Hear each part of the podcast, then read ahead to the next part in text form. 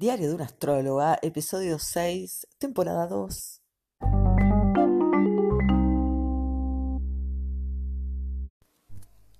Sigo con más esoterismo, pero ya en el año 2021, lo cual suma el número 5, mucha creatividad y además impar. Así que comienzo otro episodio.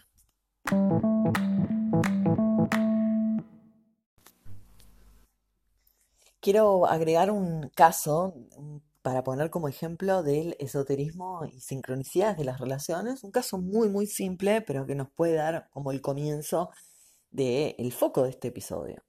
Se trata de un hombre adulto con una mamá muy mayor, viuda de su papá, que está en una situación un poco límite, entonces le pide al hijo si por favor puede estar con ella el hijo decide vivir con ella durante unos meses. No pasa más de un mes que está viviendo ahí con ella que suena el teléfono de por parte de un primo pidiendo refugio en esa casa que acaba de llegar de un viaje y que necesita hospedarse ahí porque el lugar donde pensaba hospedarse necesita de un tiempo de no sé qué cosa, entonces que es por favor que lo hospede ahí. El hombre le cuenta a la madre y la madre acepta, cuestión que este primo aparece en la escena de esa familia con el mismo signo que el padre, o sea, con el mismo signo de, esta, de este hombre que ya no está más, que sería el padre del hombre y también el marido de la madre enferma. Es decir, que lo que ocurrió es que se completó la triada inicial otra vez. Y claro, no es el padre, es el primo. Por supuesto que tiene otro, otra luna, otra, es de otra generación, tiene los planetas en otro lado, por supuesto, pero no deja de ser el signo de el padre. Y en esto lo que me importa a mí es recalcar entonces que se trata de la repetición de una condición que eh, requería repetirse por algo y esto es lo que a mí me parece desafiante, descubrir de qué trata esta necesidad de que la matriz esté nuevamente eh, completa, ¿no? Y que porque tiene el hijo el alcance a eso y no a otra cosa. De hecho, podría no haber aparecido ningún primo durante este tiempo en que está cuidando a la madre, pero apareció y eso es lo que a mí me va a generar el análisis necesario, ¿no?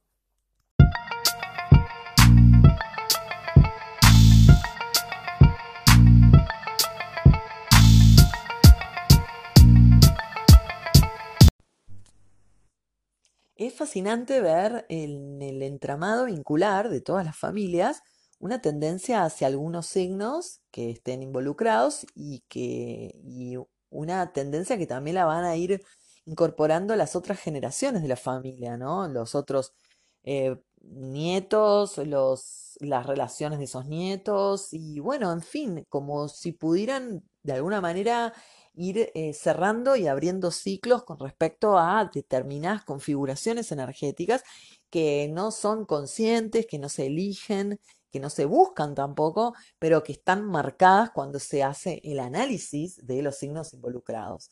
Y en este caso hay, pero tantas variantes para contar, pero hay una que siempre me encantó y me llamó la atención, que es el caso de una mujer que que tuvo muchos conflictos con su familia porque notaba que siempre sus padres le daban más prioridad a los hermanos varones y no a ella.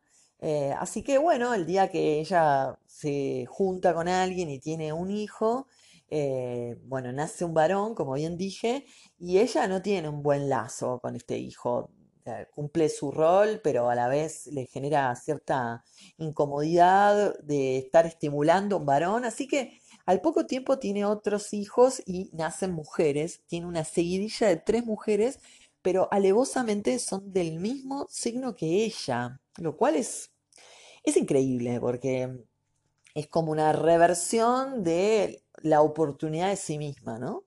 Así que tiene estos cuatro hijos, el más grande de un signo determinado y las otras tres del mismo signo que ella. Durante el tiempo que va creciendo estos hijos, llega el momento que son adultos y el más grande tiene un hijo, eh, lo tiene con una pareja del signo del abuelo. este tema es otro que lo incorporaría, pero no quiero marear, pero sigue, eh, digamos, eh, eh, todo vínculo de los hijos con amigos o con parejas, siguen trayendo signos conocidos por la familia, digamos, ¿no? Porque de hecho es esta pareja que nombro que es del mismo signo que el papá de esta mujer que tanto pregonaba por los varones y no por las mujeres. Bueno, este hijo tiene un vínculo con una chica del mismo signo que su abuelo y nace entonces un niño, un niño del mismo signo que él. Por lo tanto, continúa esta energía insistente en la familia. Cuando, mm, bueno, lo tiene que cuidar la abuela, bueno, no hay mucho interés en cuidar a ese niño del mismo signo que su propio hijo. Va pasando el tiempo y estas tres hermanas, estas tres hijas de ella también tienen familia pero la que mm, primero tiene familia es la más peleadora de este hermano varón, que le compite, que le cuestiona, que le exige, en fin, ¿no? Que está ahí como pesada y tiene un hijo del mismo día que el hijo del hermano, no del mismo mes o del mismo, no sé, del mismo año o, o del mismo signo nada más, sino del exacto mismo día. Así que esta mujer de quien empecé a hablar, tiene dos nietos del mismo día y además varones. Así que en este último, el, hijo de la hija, con él sí empieza a tener un lazo de cuidarlo y de empezar a querer, ¿no? El registro del varón en la familia y a quererlo y a cuidarlo. Pero si notamos de qué signo estamos hablando y cómo se da la escena, aparece como un bucle en donde la hija del mismo signo que ella tiene un hijo del mismo signo que su hermano y que también de su sobrino.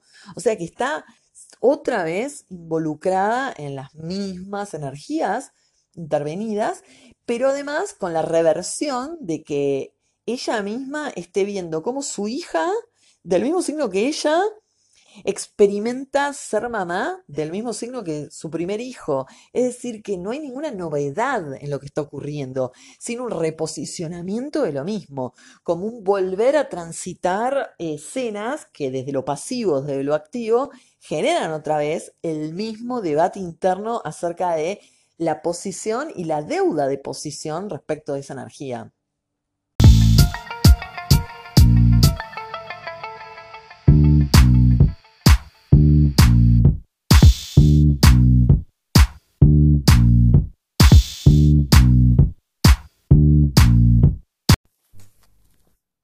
Con este último ejemplo y el anterior, lo que quiero marcar entonces es esta guía constante de lo inconsciente y de cómo representa a través de esta semiótica o de este arquetipo de los de las cuestiones astrológicas una representación, ¿no?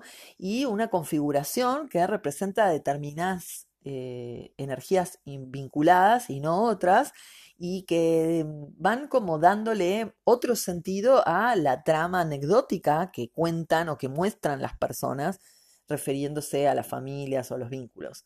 Entonces, a través de la trama de signos se puede encontrar este otro modo de leer lo que está ocurriendo y también de animarnos a notar que hay cierto sello que propone un destino o que nos destina hacia la concientización de algunas cuestiones pero que en definitiva van tomando crédito cuando pensamos en el signo involucrado y la trayectoria que tuvo ese signo a lo largo de mi vida. Muy interesante porque como signo genera también esta controversia de que me esté a mí significando y, y encerrando en significaciones. Es decir, que yo porque sea del mismo signo que mi mamá, no, yo no soy mi mamá y no soy igual a ella. Y eso está más que claro. Ahora, que sean del mismo signo no es una cuestión que determine si yo soy igual al otro. Lo que me determina es que está en juego esa energía nuevamente en otra versión, en otra toma de conciencia, pero con un curso que sigue siendo el mismo. ¿Para qué? Y acá es donde puede estar el libre albedrío de pensar que es para lo que sea, y ahí agregamos lo que sea con puntitos suspensivos, cada uno agregue lo que quiera, o el determinismo de considerar que hay un flujo corriendo por nuestras organizaciones psíquicas, que es un flujo de construcción social y también es otro flujo de lo inconsciente, que sería el gran decidor o, de, o el que decide de nuestras vidas, ¿no? Ese, ese, eso que me lleva, digamos, hacia algún destino es inconsciente. Y si bien hay, está esta, esta constancia de la controversia, ¿no? Del libre albedrío o de lo, del determinismo, yo considero que el libre albedrío es una ilusión que se puede poner en juego, obviamente, y que está en manos de todos, ¿no? pensar en que decido. Sin embargo, considero que la trama vincular cuando, por ejemplo, en este caso la madre no sabía el signo de ninguno, no está metida en estas cuestiones, pero que cuando yo las noto o cuando alguien las nota, aparece entonces otro entramado que no es parte de la anécdota de lo que le ocurrió a ella o lo que no le ocurrió o cómo ella lo subjetivó, sino de una, una mm, correspondencia de lo simbólico que dice más de lo que no puede manejar que de lo que puede manejar. O sea, dice más del, del determinismo que del libre albedrío. Entonces es acá en donde a mí me favorece mucho poder pensar en estos temas para que algo del libre albedrío suceda también, ¿no? En el hecho de estarlo pensando, analizando y trabajándolo. Creo que ahí está este libre albedrío posibilitado de acción, ¿no?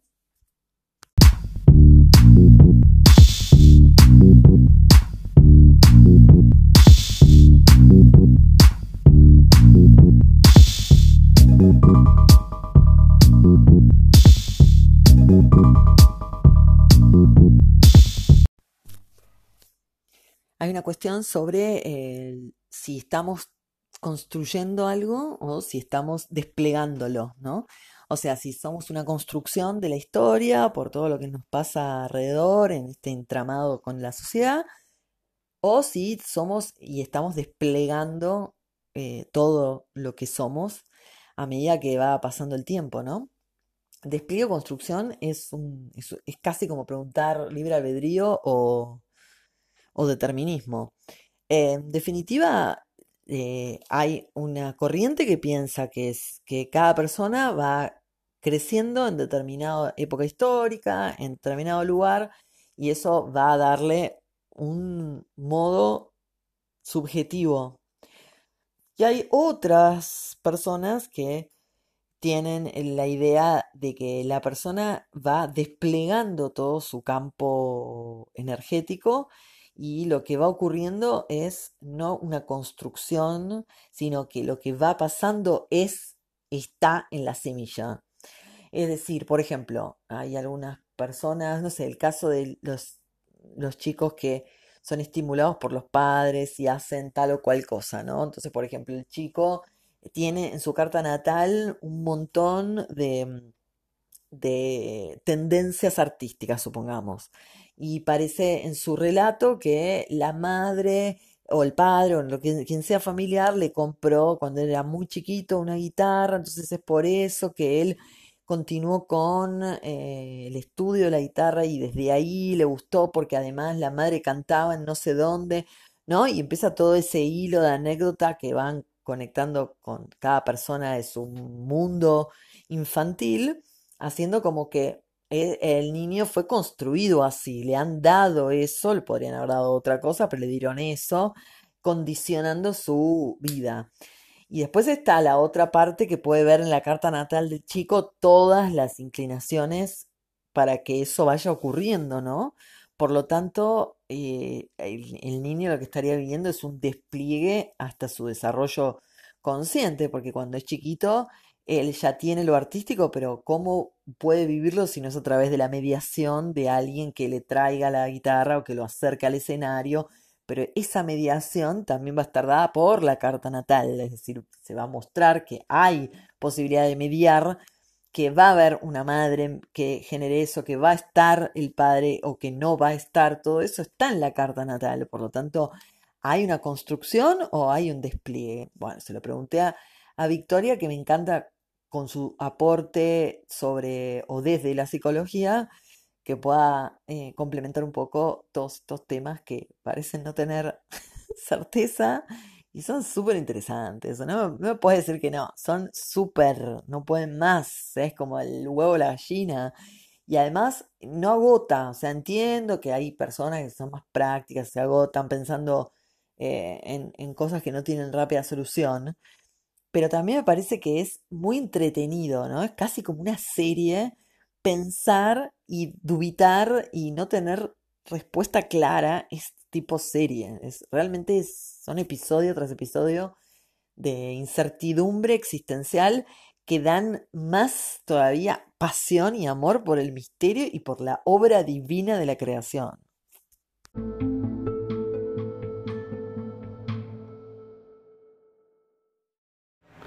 Bueno, me parece que es, em, es ambas cosas, ¿no? Es despliegue y es construcción.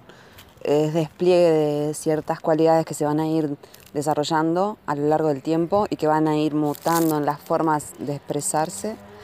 Y es construcción en el sentido de que mm, estamos influenciados por un montón de de cualidades que nos vienen determinadas por el lugar donde nacemos, por los padres que tenemos, por la familia que nos acobija, por el barrio, la, cultura, etcétera, etcétera. El momento histórico también. Entonces, em, en, realidad lo importante es, eh, en cuanto al sujeto, primero eso, que es el doble movimiento de ser un despliegue de conciencia individual eh, inserto en un proceso de construcción que tiene que ver con un montón de condicionamientos. Esos condicionamientos, eh, a medida que la conciencia va madurando, van a ir siendo cuestionados para ver si, si siguen pudiendo formar alianza con el propio despliegue de esa conciencia. Em, entonces, esto que planteas, por ejemplo, de, un niño que, sigue determinada disciplina, em, lo importante es saber si eso, esa forma que se, encontró y que se alentó desde lo familiar, eh, forma parte del propio deseo del, del niño o de la niña, ¿no? Porque pueden darse los dos casos, que sea talentosa eh, y sí, que por suerte los padres la alentaron, o lo contrario, que se dedicó a eso y fue talentosa en eso, él o ella obviamente, y en realidad no era su deseo, era seguir un mandato. Entonces, mm, porque a veces al estar el talento, eh, igual es importante saber si es el propio deseo, porque a veces ese deseo queda muy em, como tomado por el mandato. Entonces, este las cualidades que se van desplegando, que tienen que ver con, el sujeto y la construcción que se hace de ese sujeto, es un proceso dialéctico que va a ir encontrando diferentes equilibrios a lo largo del tiempo, y confrontaciones y crisis y nuevos equilibrios.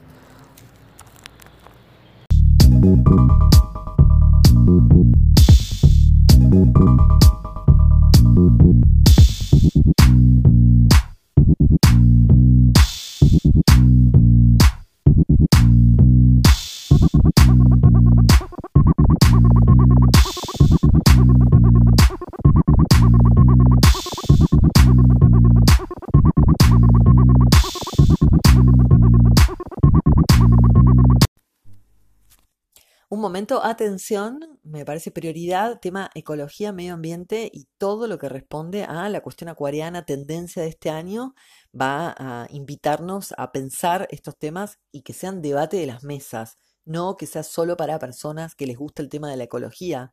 La propuesta de Internet era que circule información y que tengamos acceso a ella. Así que en estos tiempos en donde tenemos tan instalados los medios de comunicación e Internet, poder usarlos para investigar temas de ecología por nuestra propia cuenta, en una autogestión, en una autoeducación, y así promover mucho más en nuestros amigos, en nuestro entorno, las familias y quien sea, la concientización de los temas de la ecología, declarando emergencia mundial este tema.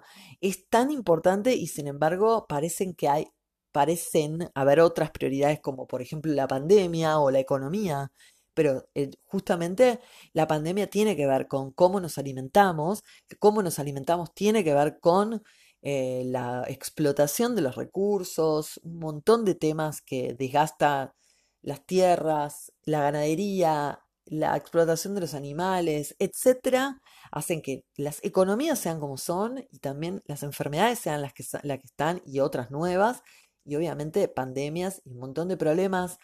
Em, la situación es alarmante, así que invito a que sean temas de discusión diarios con amigos, que sean temas de los cuales se hablan, no que sean para pocos y que si Internet libera tanta información, entonces tengamos la necesidad y la conciencia de, aprender alguna cosa respecto de eso. Algo, buscar un tema, estudiarlo, compartirlo, hablar de esto, es parte también de hacer algo.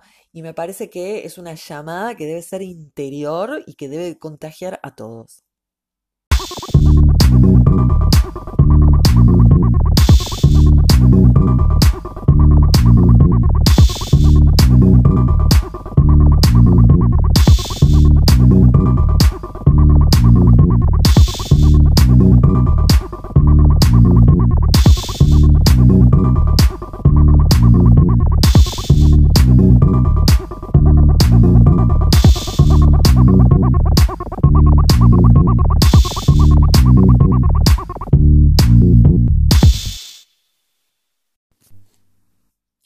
Año 2021 que eh, la tendencia es acuariana, así que el desapego es tema fundamental, ¿no? Del aprendizaje que puede cada uno vivir. Sin embargo, hay gente que ya experimentó el desapego, que ya lo tiene como modo de vida. Entonces, en esta tendencia acuariana, ese tipo de personas que ya han pasado por la experiencia y la movilización que genera darse cuenta que uno tiene una dependencia emocional con el otro y que es mejor salir de ahí para generar otros lazos donde se promueva la libertad y el amor respetuoso. Bueno, para ese tipo de personas que han trabajado esos aspectos, eh, bueno, mucho se renueva y quiero decir, no solo poniendo en práctica por otros vínculos, sino que se pone más en evidencia cierta cosecha del trabajo hecho, ¿no? Para eso hay que tener eh, la avidez de darse cuenta, ¿no? De que están ocurriendo las cosechas. O sea, estar dispuesto a recibir todo ese curso de, del boomerang que fue ir creando condiciones para que exista el desapego. Entonces me parece que es un momento de cosecha y en donde obviamente estar en grupo, participar de alguna reunión o demás va a ser una convocatoria importante, necesaria, interesante, ¿no? No tanto algo más de las tribus o de los rituales de tribu, sino es la exploración de otro modo de vibrar con el otro, con una y también con los otros.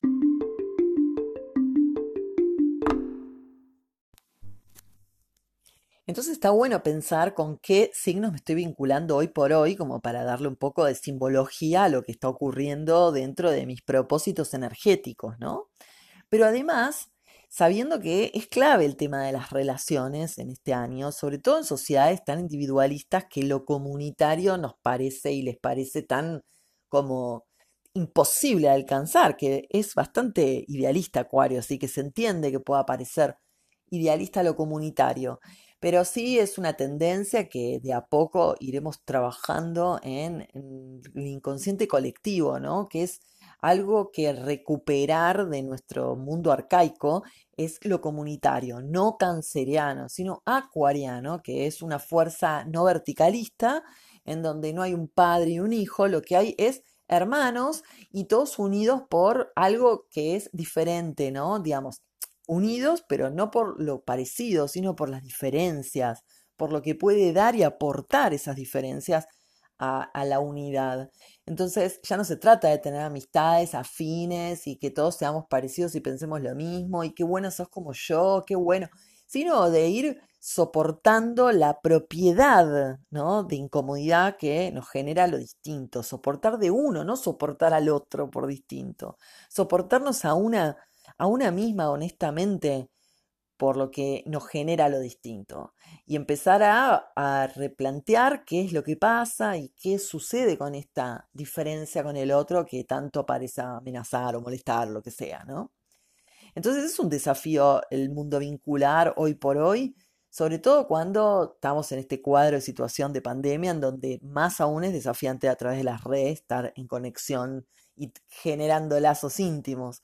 Pero más allá de las redes, pienso en la intimidad de los vínculos, cómo van mostrando algunas cuestiones eh, con los signos intervenidos, por eso siempre me parece interesante involucrar a los signos intervenidos, pero también considerar que relacionarnos entre los que nos relacionemos siempre va a tener esta cuota de revelarnos algo, ¿no? De revelarnos, de desencajarnos, de ponernos en un desequilibrio tal que, como, como cuando se aprende algo nuevo, ¿no? Que hay que desequilibrar todo lo que uno sabe y después hay que acomodarlo. Entonces es un poco esto el mundo vincular del hoy por hoy, en que tenemos que pensarnos eh, respetuosamente y amarnos respetuosamente. Entonces, eh, yo le contaba a Victoria, que es la psicóloga que está en esta temporada, eh, le contaba sobre un caso de, de que me pasaba a mí, que es estarme vinculando con un signo que yo no elijo, no elijo, no quiero tener, no, me, no decidí yo estar con ese signo, sino que aparece siempre, supongamos que estoy hablando de Pisces, aparece siempre en distintas formas, lazos y demás, y yo, bueno, voy experimentando el vínculo y me adapto y no me adapto y han pasado de todo, todo tipo de prueba con ese signo específico, dándome cuenta que la mejor decisión puede ser hoy por hoy no seguirle nada a ese signo. Si aparece en una reunión al azar, como siempre, yo voy a mirar para otro lado y me voy a ir evitando el encuentro con ese signo. No porque no pueda manejarlo o porque, en fin, experimentar eh, lo hice durante muchos años. El asunto es que me molesta, el signo ya no es compatible conmigo, no me hace bien. Entonces prefiero evitarlo. Ahora que lo evito, siento que yo domino un poco la situación que antes no podía dominar porque me avasallaba la presencia de un signo que yo no quise tener nunca cerca mío. Entonces, respetando mi deseo, eh, decidí negarme al vínculo. Después de haber hecho como el en el día de la marmota, todos los días trabajar el vínculo con ese signo, con otras personas del mismo signo, pero siempre lidiando con esa energía, lidiando, lidiando, lidiando, es ahora que me cansé y digo que no. Entonces le comenté esto a Victoria y Victoria me contestó que no, que no, que no está bueno evitar. Pero claro, creo que no, no escuchó la parte en que yo eh, trabajé mucho con ese signo. Eh, me parece que es hora de decirle que no y me siento muy empoderada por esa decisión. Es un no que no evita el encuentro con el signo en general, en realidad, porque el signo lo tengo yo y lo manejo yo. Lo que evita es el encuentro con eh, personajes que hagan de articuladores de esa energía y no necesito articulación de esa energía. Por eso pregunto mucho con qué signos se están vinculando hoy por hoy, porque esos signos están articulando la toma de conciencia de lo que está el inconsciente guiando para que ese momento florezca algo que está oculto, ¿no? Y que lo está simbolizando el signo en cuestión del otro, ¿no? Supongamos que sea Piscis, Libra, Géminis, lo que sea. Entonces, yo no quiero ese signo, pero no porque ocupe en mí una representación, sino porque encima em, es eh, intolerante conmigo, me hace mal, me, daña, no me gusta la manera que tienen todos estos personajes del mismo signo, todos, sin excepción. Lo más importante a tomar en cuenta en esta situación que planteas es em, más que el por qué, el para qué, digamos, ¿no? ¿Para qué genero esa maniobra defensiva que tiene que ver con lo evitativo? La evitación de por sí es, es, un mecanismo defensivo que, implica no contactar con algo, eh, justamente, ¿no? Mm, evitar el contacto con algo, con algún aspecto, que probablemente sea lo que me produce el encuentro con esa matriz energética, con esa cualidad. Eh, simbolizada por ese signo. Mm, entonces, mm, en realidad tiene que ver con eso, con, indagar más que nada en, por qué me genera la reacción que me genera y no tanto en, que sea ese signo u otro, sino en, bueno, eh, qué es lo que, lo que genera en mí esa cualidad, por qué respondo de esa forma, qué es lo que se activa dentro mío para que tenga esa reacción. Porque eh, indefectiblemente mientras tenga siga teniendo la reacción, o sea, sostenga la, respuesta reaccionaria o defensiva, mm, de alguna manera va a seguir eh, emergiendo esa, esa cualidad que habla de algo en mí que no puedo que no puedo manifestar de otra manera, ¿no?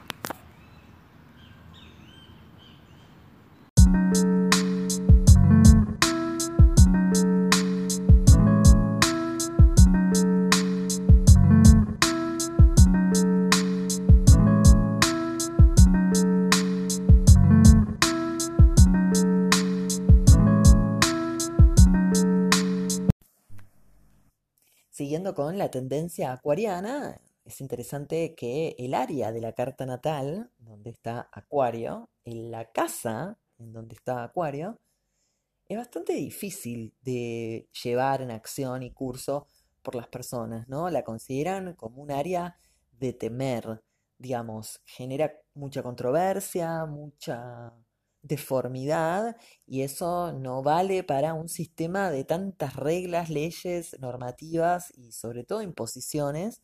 Por lo tanto, lo acuariano tiende a mostrarse como lo rebelde, cuando en verdad podemos pensar también que las normas también son algo rebelde si lo notamos en comparación con la naturaleza, ¿no? Poner una norma, imponer una ley, em, bueno, parece avasallar y rebelarse contra la naturaleza. Podemos pensarlo así también.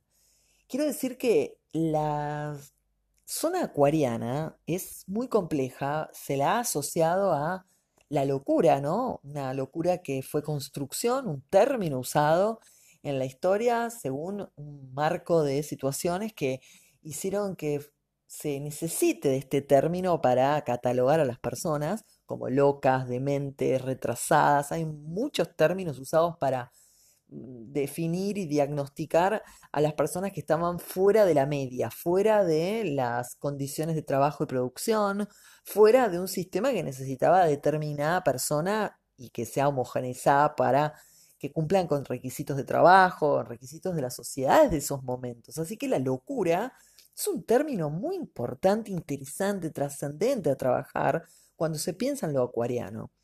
Entonces la, el área de la carta natal en donde está Acuario se la vive con muchísima dificultad, sobre todo porque nos cuesta mucho más conducirla ya que va contracorriente de todo y además de alguna manera sentimos contención con las leyes, ¿no? Entonces, entonces la zona acuariana obviamente que es difícil de llevar porque nos gustaría estar más en tono con algo que fuera una estructura, un mandato, algo que nos contenga, algo que nos parezca sentir que somos iguales a todos, que estamos encajando, que somos normales, vendría a ser.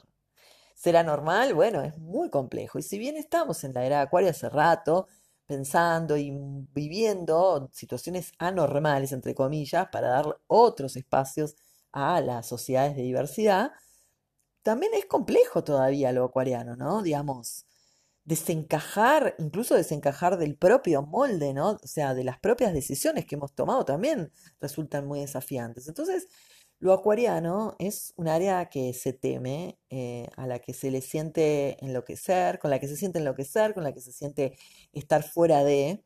Y es interesante que durante este tiempo, y yo voy a ayudar a eso, durante todo este tiempo que tenemos la visita de Saturno en Acuario, podamos reconectar con un el término del, del encajar y desencajar con más flexibilidad, más frescura, ¿no? Y sobre todo empezar a amar lo acuariano, a aceptarlo, a quererlo, a comprender que es una fuerza muy potente que hay que reivindicar hoy y siempre.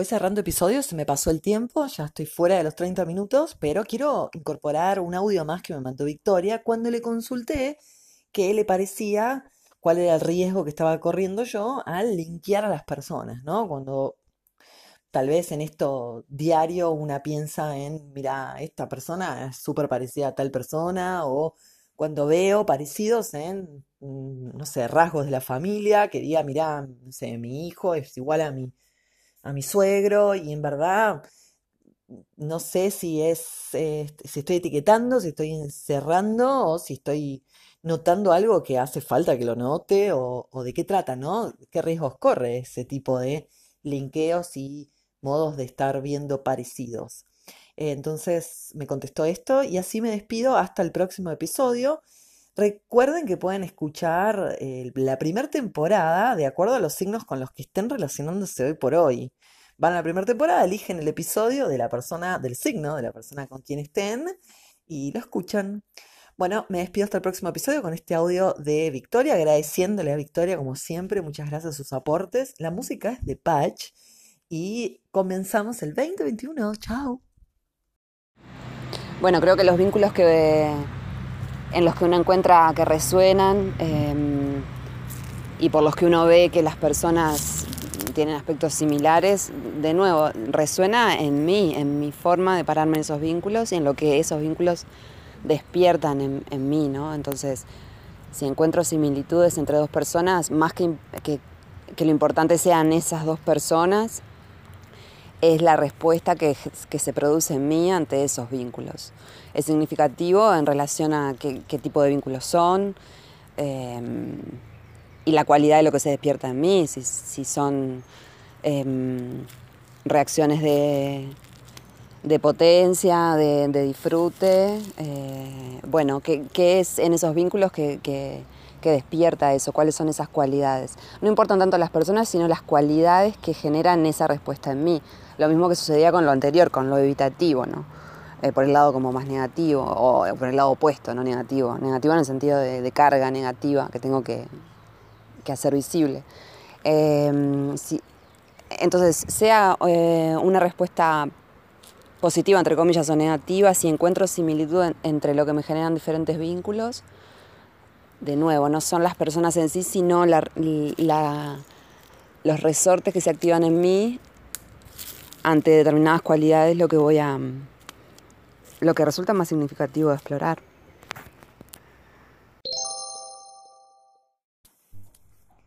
Nota personal, tengo la voz bien, pero respiro para tomar aire y volver a hablar de una manera un poco exagerada, ¿no? Parece que tuviera un EPOC. tengo que corregir eso. Pero no, ni fumo, ¿eh? Bueno, tal vez fueron los años de rock and roll que me dejaron un poco así.